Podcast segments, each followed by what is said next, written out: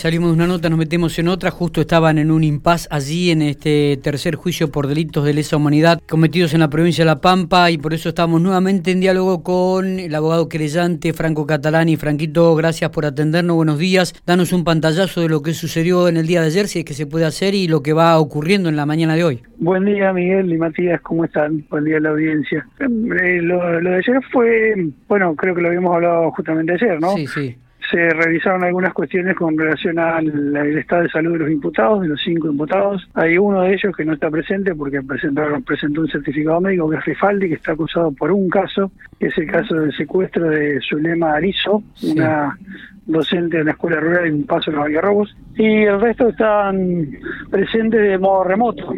Y ahora, en el día de hoy, en el caso de los querellantes, nos vamos turnando. Ayer estuvo mi colega Ivana Barneix, como abogada, hoy estoy yo, y ayer estuvo Raquel Barabachi como persona creyente y hoy está Rafael Guardia. Ayer nos pareció importante que estuviera, por ser la primera jornada, que hubiera una, una presencia femenina cubriendo toda la parte de la querella. Bien. ¿Y, y, Rafael Guardia, por, por qué se puede saber por qué caso y cómo es la situación, Franco? Sí, sí, por supuesto. Rafael era un militante mm, eh, político y sindical en el año 76, pertenecía al Partido Comunista Revolucionario y formaba parte del sindicato de Achero de la localidad de Rancul. Eh, bueno, justamente por esa actividad, tanto sindical como partidaria, lo, secuestraron, lo torturaron, lo, lo mandaron a una unidad carcelaria en Buenos Aires Sí. Y ahí estuvo mm, más de dos años este, hasta que fue liberado. Eh, y bueno, hoy siguió la, lectura de la acusación fiscal con los 178 casos totales. 278 casos. 100, 100. 178 casos. Ayer habían llegado hasta el caso número 100. Bien. Y hoy acaban de terminar con los 78 restantes. Hicimos ahora un recreo, un cuarto intermedio. Correcto. Y seguirá ahora la fiscalía con las figuras penales que se les imputarán. Está bien. Supongo. ¿Se prevé la recepción de 140 testimonios en, el curso de esta semana, Franco? No, de esta semana no, en el curso del juicio. ¿Del juicio?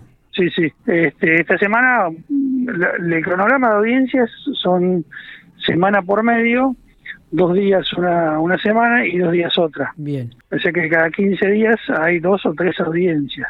Eh, eso es lo que está previsto inicialmente. Todo dependerá, por supuesto, de bueno de que las, las víctimas estén en condiciones de declarar, de que los testigos que no son víctimas también estén en condiciones de declarar, sea por su condición de salud, sea por el lugar donde residen, sea por la posibilidad de viajar, sea por la posibilidad de conectarse en forma remota. Este, pero bueno, ese es un poco el, plan eh, de acá para adelante. Eh, Franco, a pesar de que ya son dos juicios, este es el tercero, ¿Se siguen recibiendo denuncias este, en la actualidad sobre, sobre estos, eh, estos hechos?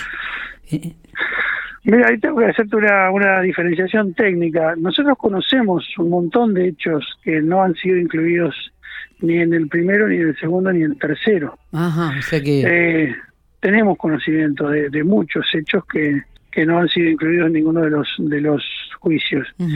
No todos eh, esos esos hechos no han sido objeto de denuncias por una serie de circunstancias. En, el caso, por ejemplo, de, los, de las agresiones sexuales, este, bueno, fundamentalmente porque las que conocemos las víctimas no han querido hacer la denuncia. Y bueno, siempre va llegando, se va acercando nueva información que a lo mejor no, no es suficiente como para hacer denuncias por un caso nuevo o por una víctima nueva, pero sí para aclarar cada vez más los hechos. De hecho, ahora cuando se repasaba toda la acusación, este, nosotros estamos en contacto virtual con, con el grupo de creyentes y hay un montón de puntos oscuros, ¿no? Este, hay, por ejemplo, toda, toda ahora en el último tramo se leyeron las, las víctimas que estaban relacionadas con la obra pública. Eh, hay, debe haber siete u ocho personas que eran entre este, empresarios proveedores de obra pública para la provincia y empleados de la provincia que se encargaban de, llevar esas, esas licitaciones y demás.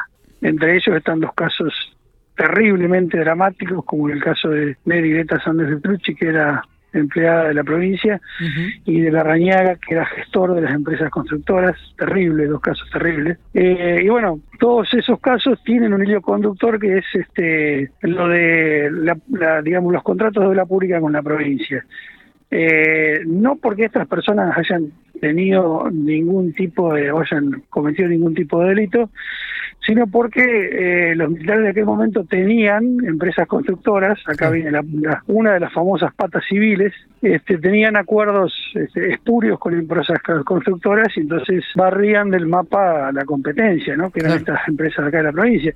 Entre otros un empresario conocido de Pico, este Ripiera del Valle, ¿no? El propietario de Ripiera del Valle fue secuestrado y fue torturado. Y el, el militar perteneciente al, al al gabinete provincial de aquella época que estaba vinculado con empresas constructoras era Rechi, que tenía, si no era él propietario, tenía vinculaciones con empresas constructoras de Bahía Blanca. Claro, claro. Eh, Franquito, bueno, eh, nos seguiremos comunicando seguramente esto eh, en la semana venidera, vamos a seguir manteniendo estas conversaciones, queremos tener a la audiencia un poco también atenta a lo que vaya sucediendo, nos parece que es importante eh, y lo cual te agradecemos muchísimo estos minutos que has tenido para con nosotros, como siempre, amigo. Bueno, yo le agradezco mucho a ustedes, también se acaban, hablando siempre de Pico, se acaban de mencionar todos los casos relacionados con la UTN. Con la UTN, con la Universidad Tecnológica Nacional. Bien. Que fue uno de los grandes episodios del terrorismo de Estado en la provincia de La Pampa. Totalmente, y que involucró a muchísima gente. Sí. Bueno. Amigo, que gracias, por estos minutos. Bueno, cariños, hasta luego.